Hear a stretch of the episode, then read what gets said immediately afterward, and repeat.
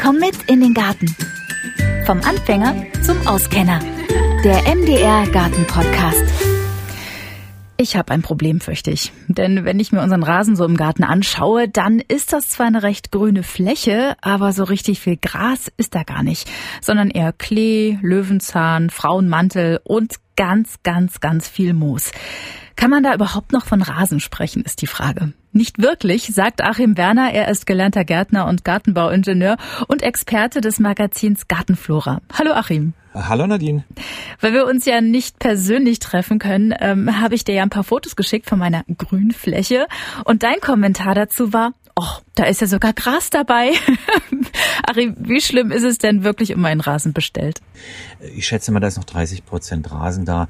Das Moos hat, hat die Gräser verdrängt. Ähm, das kann man gern so lassen. Wenn man ihn von weitem sieht, ist es eine schöne grüne Fläche durchaus. So ganz streng genommen wäre ein Rasen natürlich ein, ein grüner Teppich, gleichmäßig grün, keine Fremdkräuter, Unkräuter nennen wir sie jetzt mal nicht, äh, keine Gänseblümchen. Aber ganz ehrlich, ich habe den nicht. Und die meisten Hobbygärtner haben auch keinen perfekten Rasen. Also ich habe ihn definitiv auch nicht, aber ich würde gerne an meinem Rasen ein bisschen was ändern, beziehungsweise an meiner Grünfläche, nennen wir es lieber so. Du sagst, das Moos hat den Rasen verdrängt. Da ist es doch vermutlich besser, das Moos ähm, zu entfernen, oder? Denn irgendwie ein Vorteil hat Moos, ganz klar. Ich muss nämlich nicht mähen. Ja, das stimmt. Moos sieht, wenn es es ihm gut geht, auch gar nicht so schlecht aus, ist aber nicht, nicht so sehr trittfest und was ich am Moos nicht mag, wenn es geregnet hat oder wenn Tau gefallen ist, weil sich auch vollsaugt, das dauert immer ewig, bis man sich da wieder draufsetzen kann. Sonst ist gegen Moos jetzt nicht unbedingt was zu sagen, außer dass es wirklich die meisten Leute im Rasen nicht haben wollen, weil es den Gräsern ziemlich stark Konkurrenz macht. Also wäre es schon empfehlenswert, da vielleicht das Moos rauszukratzen oder wie kriege ich das raus? Bei einer kleinen Rasenfläche, das Moos hält sich nicht übermäßig fest, tut es auch an Rechen. Wem das zu aufwendig ist, der kann sich auch einen Vertikutierer leihen. Ähm, das würde das Moos auch rausrechen. Beim Vertikutieren und beim Rechen, da geht natürlich auch Rasengras äh, mit. Das reißt man auch teilweise mit raus, mhm. nicht nur, aber da bleibt dann eine mehr oder minder braune Fläche. Wenn da kaum noch was steht, dann würde ich das neu einsehen mit einer ganz normalen Rasenmischung, die man sich nach seinen Bedürfnissen aussucht. Im Garten ist es meistens ein Strapazierrasen, Spielrasen, damit man den auch nutzen kann. Wer ihn vor allem sehen möchte, äh, nimmt einen Zierrasen, der ist nicht so trittfest, aber sieht wirklich sehr, sehr gleichmäßig aus. Okay. Hat aber kaum jemand. Mm, nee, ich möchte auch auf meinem, meinem Rasen laufen, liegen, spielen. Ja. Genau das, der wird schon ein bisschen beansprucht. Also Spielrasen würde sich da empfehlen. Und wenn das Moos dann weg ist, kann man, wenn der Boden stark verdichtet ist. Könnte man eine Grabegabel Gabel nehmen oder eine, eine spezielle Walze, kann man leihen, aber Grabegabel tut's auch. Und die sticht man in die Fläche ein, 10, 15 Zentimeter tief, rüttelt da ein bisschen rum, damit da so senkrechte Kanäle entstehen und verfüllt die mit Sand. Das gibt einen guten Wasserabzug, wenn das ein Problem ist. Wenn ah, okay. da aber nach dem Regen fast nie Wasser steht, mm -mm. muss man das nicht unbedingt mm. machen. Was ich auch gefunden habe bei uns im Schuppen, das finde ich ganz witzig, sind so Schuhe mit so Nägeln unten dran. Sind das die so, wären auch für den so Lüftungsschuhe, ja, oder? Genau. Ja, das könnte ich ja, ja nehmen. Zur Bodenlüftung erifizieren äh, nennt man es auch. Aber wenn man erifiziert, Schadet's nicht, wenn man Sand drüber streut, ein bisschen hin und her recht, vielleicht mal den Sprenger ein Weilchen laufen lässt, dann geht ein Teil in die Löcher rein und nach und nach wird sich das vermischen.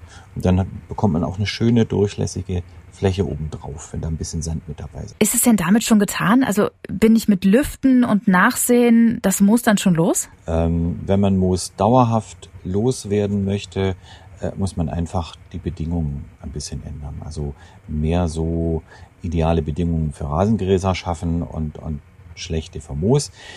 Warum das sich da verbreitet im Rasen, hat folgenden Grund. Rasengräser sind einfach anspruchsvoll. Das sieht man, wer, wer einen perfekten Rasen hat, den sieht man häufig beim Mähen, den sieht man häufig beim Düngen.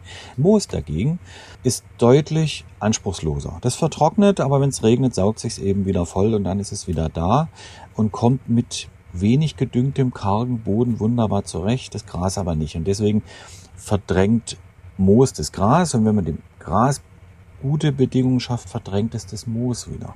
Rausrechnen, mhm. wenn es natürlich in, in riesigen Mengen drin ist, es hat natürlich schon Sinn, das Moos erstmal zu entfernen, wenn man es loswerden möchte, aber danach hört es noch nicht auf. Sonst, wenn man sonst nichts ändert, wird's gerne wiederkommen. Okay, also sollte ich die Bedingungen für die Rasengräser verbessern. Ähm, Schaffe ich das mit Düngen? Denn ich muss gestehen, äh, ich habe meinen Rasen noch nie gedüngt. Ja, das ist natürlich eine Steilvorlage für mich als Gärtner. Also alle Pflanzen, von ein paar Ausnahmen abgesehen, die wollen natürlich auch irgendwie gefüttert werden. Was Futter anbelangt, was Dünger anbelangt, ist das eine der anspruchsvollsten Pflanzen. Also er braucht viel Stickstoff, weil er viel Blattmasse bilden muss. Er braucht natürlich auch die anderen Nährstoffe, auch Stickstoff braucht er viel. Deswegen sind in Rasendüngern äh, ist ein relativ großer Anteil von Stickstoff drin. Das heißt, wenn du den jetzt düngen würdest, würden die Gräser, die übrig bleiben, üppig wachsen. Die würden sich vielleicht auch wieder breit machen. Du wolltest wissen, ob man düngt, äh, sollte man regelmäßig tun, ja. Was heißt denn regelmäßig? Es gibt organische Dünger, auch für Rasen. Die haben den Nachteil, dass man sie öfter anwenden muss, weil sie halt nicht so lang halten. Da würde man zwei bis dreimal im Jahr, äh, wenn man es ideal machen wollte, laut Bedienungsanleitung und Anwendungsanweisung zwei bis dreimal im Jahr den Dünger ausbringen. Mhm. Man merkt es schon, wenn der aufgebraucht ist. Dann wächst, also es hört ziemlich schnell auf mit dem Wachstum, dann müsste man wieder was tun. Wer es bequemer haben möchte, nimmt einen speziellen Rasendünger. Das sind mineralische Dünger und da, das Wort mag ich nicht so, aber da kann man tatsächlich auch von Kunstdünger reden. Da ist auch ein bisschen was Synthetisches drin, ähm, was den Stickstoff bindet längerfristig. Und das ist aus der, aus der Umweltsicht gar nicht so schlecht, denn die Nährstoffe werden bis zu sechs Monate lang, also eine ganze Saison lang, peu à peu abgegeben, so dass wenig ins Grundwasser ausgewaschen wird. Und da mag man das Nitrat ja nicht haben. Das kann einem mit organischen Düngern, auch mit Kompost durchaus mal passieren. Äh, und diese Dünger, die gibt man einmal im Frühjahr und muss sich dann außer Gießen um nicht allzu viel kümmern und das Mähen natürlich. Mhm. Und mit Kompost kann man auch düngen, aber da besteht die Gefahr, dass man sich Fremdsamen, nenne ich es mal, mit einschleppt. Okay, und wenn ich das Moos entfernt habe, nachgesät habe und dann meinen Rasen endlich mal mit organischem Dünger versorgt habe, ähm, wie ist denn das dann mit Mähen und Gießen und so? Was muss ich da beachten? Düngen haben wir, dann braucht er Wasser. Weil wenn er Dünger hat, dann will er auch wachsen und äh, so Nährstoffe nimmt er mit dem Wasserstrom aus dem Garten auf. Also ohne Wasser wächst er auch nicht, selbst wenn Nährstoffe da sind, ausreichend. Also er braucht Wasser. Das kommt ein bisschen drauf an. Wöchentlich circa 15 bis 20 Liter auf den Quadratmeter. Im mhm. Sommer kann das auch mal mehr sein, dass man öfter als einmal gießen muss. Aber lieber einmal richtig, damit der Boden richtig durchfeuchtet ist, dann kommt der Rasen über mehrere Tage mit dem Wasser aus und er bildet auch längere Wurzeln, weil er auch unten nach Wasser suchen muss. Wenn man nur oberflächlich gießt, wird er faul, was das anbelangt. Also gießen, düngen und mähen natürlich. Wer einen Teppich haben will, muss den relativ kurz halten. So ein, so ein guter Wert für einen Gartenrasen sind vier Zentimeter. Bei Schattenrasen etwas höher schneiden und wenn es sehr heiß ist, soll man es auch ein bisschen höher stehen lassen. Aber nicht länger als sechs Zentimeter. Mhm. Das Wichtige dabei ist, dass man häufig mäht. Man könnte denken, wenn ich den ständig mähe, dann schädige ich den ja ständig. Ist aber so, wenn man häufig mäht, kann man noch weniger mähen. Faustregel ist, äh, wenn er sechs Zentimeter gewachsen ist, nehme ich zwei Zentimeter weg. Das ist nur ein Drittel. Das verkraftet er wunderbar, wenn er gut gedüngt ist und gewässert ist. Und dann wird er auch schön dicht. Was tödlich ist für einen Rasen, das merkt man, wenn man mal zwei Wochen keine Zeit hatte zum Mähen. Wenn der dann so 15, 20 Zentimeter erreicht hat in einer guten Woche und dann mäht man ihn auf vier Zentimeter runter oder womöglich noch kürzer, das verkraftet er wirklich schlecht, weil ihm fast alles seiner Masse wegnimmt. Davon muss er sich erstmal erholen. Also immer stückchenweise, immer wenig mähen, nach dem Urlaub stückchenweise runter, über drei, vier Wochen und, und dann, dann geht es gut. Also würdest du sagen, einmal die Woche, dann muss ich schon mit meinem Rasenmäher da mal ja. rüber und ein, zwei Zentimeter wegmachen? Das ist im, im, im Sommer kann es auch öfter sein, aber sind wir realistisch, viele, viele Menschen haben nur am Wochenende Zeit. Also das ist schon, das ist dann schon gut, einmal wöchentlich. Da liegt man nicht völlig verkehrt. Okay, und dann wahrscheinlich auch nicht unbedingt in der Mittagszeit, wenn die Sonne so prall drauf geht, oder? Dann vielleicht eher abends oder morgens. Ist, ist ja ähnlich auch mit dem Gießen. Muss ich mich beim Mähen auch an sowas halten? Also an einem sehr, sehr heißen Tag würde ich vielleicht nicht mittags mähen.